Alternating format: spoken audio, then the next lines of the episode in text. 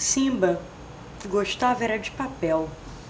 Ali cabia sílaba, borboleta, beijo, palavrão, soneto, piscina cheia, piscina vazia, música para violão, silêncio, desespero, fantasia.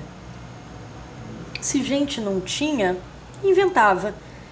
Voz, tom de pele, CEP, altura, data de morte, jeito na vida. Simba cresceu assim. Sem ver, já conhecia. Sem ter, já sabia. Sem dizer, já podia.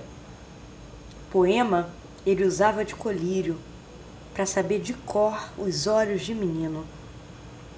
Simba mete medo nas moças direitas, mas Simba também não quer. Gosta mesmo é de trapezista. Não dirige, que é para andar na corda até ficar bamba. Dia desses, Simba encasquetou que andava dodói das ideias. Menino cismou de procurar cura de si mesmo, para ficar que nem os outros.